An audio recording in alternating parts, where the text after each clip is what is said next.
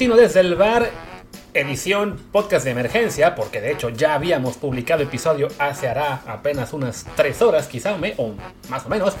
pero pues no podíamos esperar a que pase un día entero para hablar de lo que se acaba de confirmar hace aproximadamente una hora, que es el cese de Marcelo Michel Leaño como director técnico del Club Deportivo Guadalajara. Yo soy Luis Herrera y como siempre les recuerdo que este podcast está en Apple Podcasts, Spotify, Amazon Music, Google Podcast y muchísimas más. Así que por favor suscríbanse en la que más les guste para que le lleguen notificaciones cada vez que hagamos contenido, como es el caso de hoy, que sin importar que ya hicimos un episodio, aquí estamos de nuevo también para hablar del tema del momento, que de hecho habíamos ya mencionado en el, en el podcast que publicamos más temprano, unos minutos, pues lo que fue la la derrota de Chivas ante el Monterrey ayer miércoles 3 a 1 en el ¿Cómo se llama ahora? Estadio Akron, Estadio Guadalajara, Estadio Life, no tengo idea ya, creo que es el Akron. Pero bueno, eh, no pensábamos que eso fuera a desencadenar el despido ya fulminante de, Marcelo Michel. Pero bueno, sí, ya, ya, que ha ocurrido, pues no nos puede extrañar, considerando lo que es el, el mal momento del equipo, el que esté fuera de zona de repesca, faltando cuatro jornadas únicamente, y recordemos que en el fútbol mexicano ahora califican 12 de 18, entonces sí hay que hacerlo muy mal para estar en esos, en que se quedan fuera. También, bueno, la, afición llevaba ya muchas semanas eh, pidiendo la salida de, Marcelo Michel y pues a la directiva de Amaury Vergara no le quedado de otra que ceder un poco creo yo más por la desesperación de tratar de colarse a la repesca y pensar que bueno que el cambio de entrenador pueda ser lo que eh, pues la chispa que de repente ayuda a que un equipo cambie de actitud, empiece a jugar mejor o por lo menos le empiece a echar más ganas si ustedes quieren.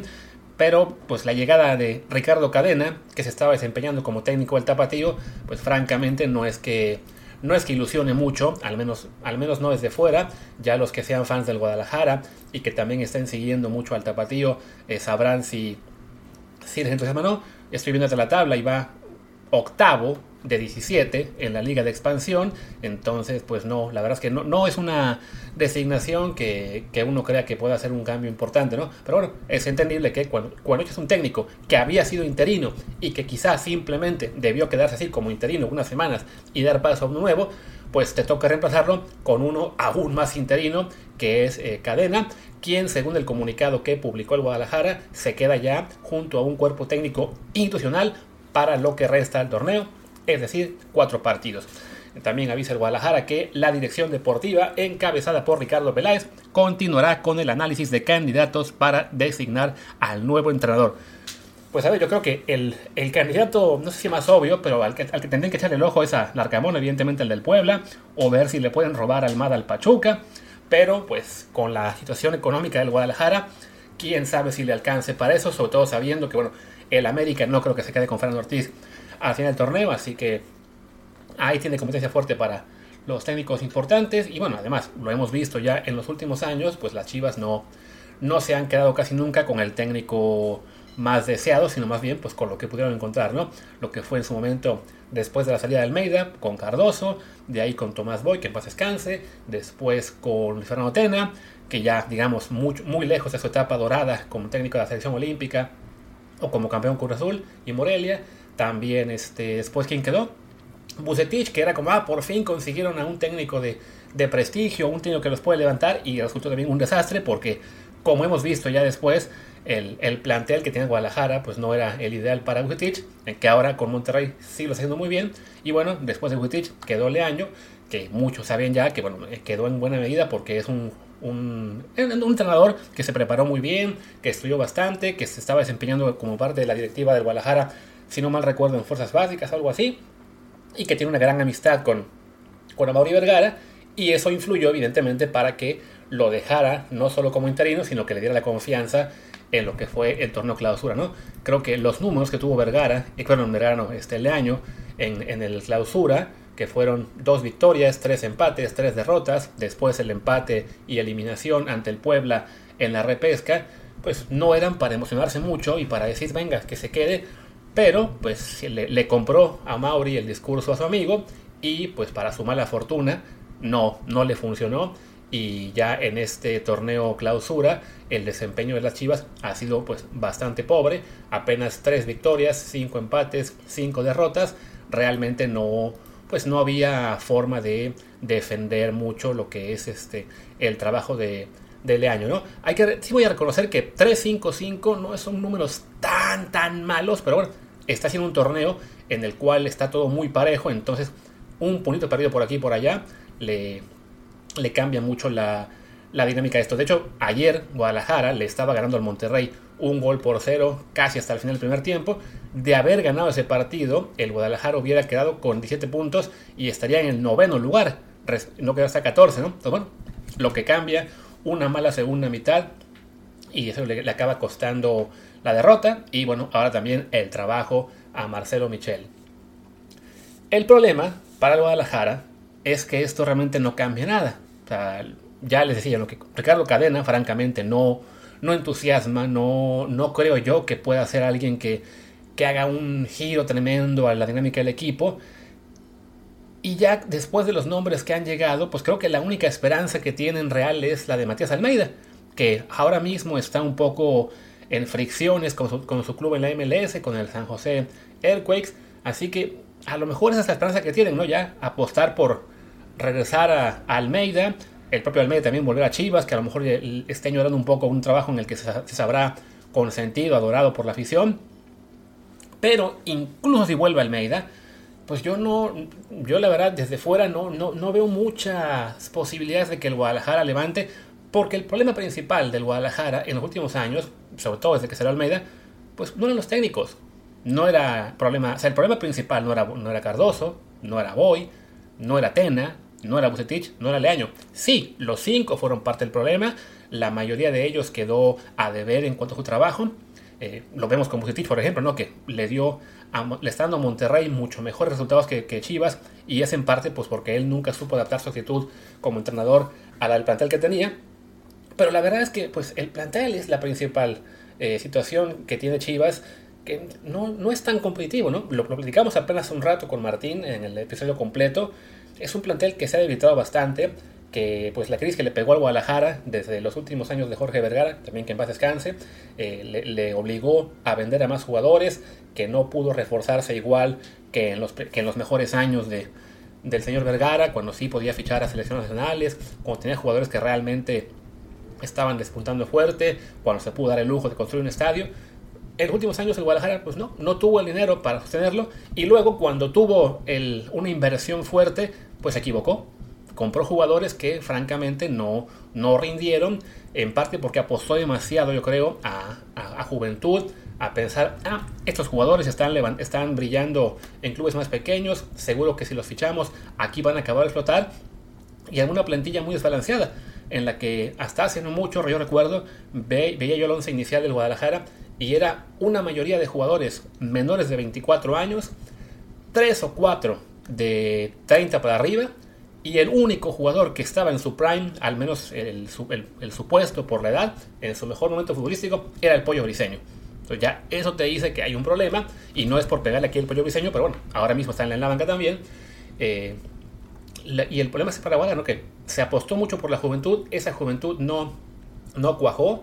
su propia cantera tampoco ha generado jugadores que uno piense, ah, sí, estos son la maravilla que van a, van a acabar siendo figuras de la liga, de la selección. O sea, el único en este momento, el único jugador del Chivas que realmente brilla es Alexis Vega. Y lo van a perder seguramente ya sea en el verano o en el... Que si lo hacen en el verano, pues será vendido por un poquito de dinero. Si es en el invierno, lo perderán gratis, al estilo de Orbelín.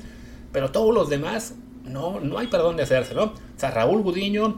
parecía o parece que está levantando el nivel, eh, que está empezando a, a, mostrar un poco el potencial que se le vio hace algunos años, pero de todos modos yo creo que muy pocos lo considerarían uno de los, no sé, 5, 6, 8 mejores porteros mexicanos. O sea, tuvo un buen torneo el pasado, sí, pero la, clave para considerar un portero bueno o no, no es tener buenos números en 15 partidos, sino la estabilidad. Y Gudiño aún no la ha tenido, ¿no? Nos vamos a la defensa y pues vemos que lo más sólido es un Irán Mier, que ya sus mejores años ya pasaron, que sigue ahí Miguel Ponce, que tiene ya igual sus, sus años, eh, el Tiba Sepúlveda ya está en la banca, se, se fía mucho a lo que es la producción de Luis Olivas, que todavía está muy joven, o sea, no, es una no es una, una alineación que defensivamente impresione, ¿no? Te vas al medio campo y hay una gran fe en lo que puede hacer Fernando Beltrán, pero pues Fernando Beltrán es un jugador de, de momentos, o sea, de repente sí tiene sus etapas eh, bonitas y lo vemos en las redes que todo el mundo pide que se la den al 20, pero a sus casi 24 años todavía no ha eh, todavía no se ha consolidado y, desafortunadamente pues para él y para Chivas eh, sus altibajos son, son claros, ¿no? El resto de, esa zona pues un Jesús Molina ya muy veterano, eh, Cisneros, Angulo que igual les da una de cal por una de arena, el Conejito Brizuela que también ya pues ya, ya está empezando digamos, no, no el viejazo, pero ya es un jugador más veterano al que tampoco se le puede pues apostar todo en lo que es el, la, pues, la, la responsabilidad de Guadalajara y en la delantera pues les falló el trueque con Cruz Azul, mandaron a Antuna, se quedaron con el Piojo y el que levantó su nivel fue Antuna, no el Piojo. Eh, Macías volvió al Getafe, está empezando, parece ya a, recuperar un poco de nivel y lo dejan en la banca de todos modos. Saldívar, pues no, no es un delantero que lo mismo que espante a nadie. Y, y vaya, si al final revisamos lo que es el Guadalajara, su plantel, no vamos a encontrar fuera de Alexis Vega un jugador que digamos este se debe titular en prácticamente toda la liga, ¿no? O sea, la mayoría serían banca, al menos en la mitad de equipos de la liga. Solo unos cuantos diría uno, ok, este sí, ahora mismo se lo pelearían como refuerzo equipos que van al liguillo. Ahí está la clave, ¿no? Cada, torneo que hay cambios de, jugadores, pensamos, ok, ¿qué jugador del Guadalajara eh, está siendo buscado por otros clubes? Y cada vez son menos. O sea, acaban colocando alguno en el Mazatlán, en el Juárez, no sé, en el San Luis, pero no, ya no es un plantel ni siquiera al que equipos este, mexicanos o de la MLS o ni siquiera europeos estén tratando de, quitarle jugadores y pues así no se puede, francamente, ¿no? ¿Cuál es la solución? La verdad es que pues, no hay una solución obvia porque, bueno, sí la hay, pero esa solución, y la hemos comentado aquí en este espacio,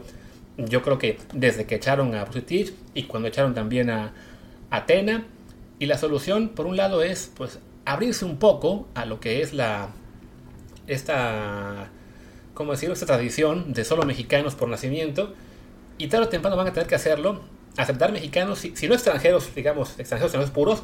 pues sí aceptar a mexicanos naturalizados, ¿no? Así como hace 20, 25 años era un escándalo tener mexicoamericanos y ahora lo ven como lo más normal, pues en algún punto también van a tener que empezar a aceptar mexicanos que nacieron en otra parte y que asumen la nacionalidad, ¿no? Lo que serían en este momento un Funes Mori, un Furch, un Doria,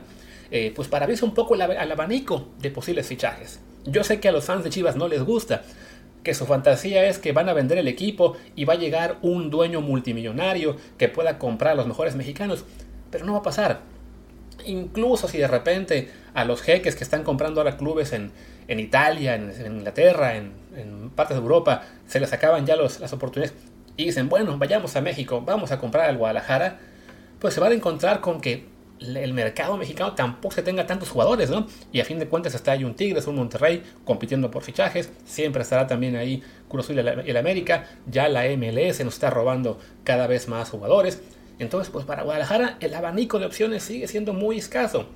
Se puede trabajar en fuerzas básicas, por supuesto, pero no hay una garantía, ¿no? O sea, no, no hay una sola cantera en el mundo que te garantice un abasto de jugadores de toda la vida. Le pasó al Barcelona que después de esa generación de la masía de Xavi, Iniesta, Puyol, Piqué, etc., después vino una sequía fuerte. Hasta ahora parece que ya viene por fin otra generación buena, ¿no? Entonces con el Guadalajara es parecido, ¿no? Sí, quizá en algún punto les pueda salir una generación muy buena que tome el control del equipo, pero se tienen que abrir opciones, tienen que eh, encontrar maneras de reforzar mejor el equipo y una de esas vías les duela, aunque y les dolerá toda la vida, hasta que algún día se acostumbran, va a ser, pues sí, empezar a abrir un poco la rendija. Que eso puede ser la rendija para que después lleguen extranjeros directo, pues sí, puede pasar, pero creo que eso ya no nos va a tocar verlo en nuestras vidas. El tema de recibir mexicanos con autorización, ese yo sí creo que lo vamos a ver. No sé si será en 3 años, o en 10, o en 20, pero creo que va a pasar porque pues la, la dinámica de Chivas actual no da para, para seguir con estas situaciones, con torneos y más torneos sin liguilla, con técnicos despedidos, y solamente por aquí, por allá, vivir de así, ah, tres que fueron chicotazos para al América y llegar a una semifinal y hasta ahí, no pasó nada. En fin, vamos a ver qué ocurre con el Guadalajara en las últimas jornadas, yo creo que nada, y bueno, ya daremos como dijimos hace rato, mañana que regresaremos con lo que fue la Europa League. Justo ahora que estaba yo caminando por la calle aquí en Barcelona, me topé con como 20.000 alemanes, así que se va, a poner, se va a poner buena esa cosa. Entonces ya de eso hablará seguramente Martín en el motivo de mañana, o quizás hagamos el episodio de los dos, no lo sé. En fin, me despido. Yo soy Luis Herrera, mi Twitter es arroba luisrha, el del programa es arroba desde el bar POD, desde el bar pod. Gracias y hasta mañana.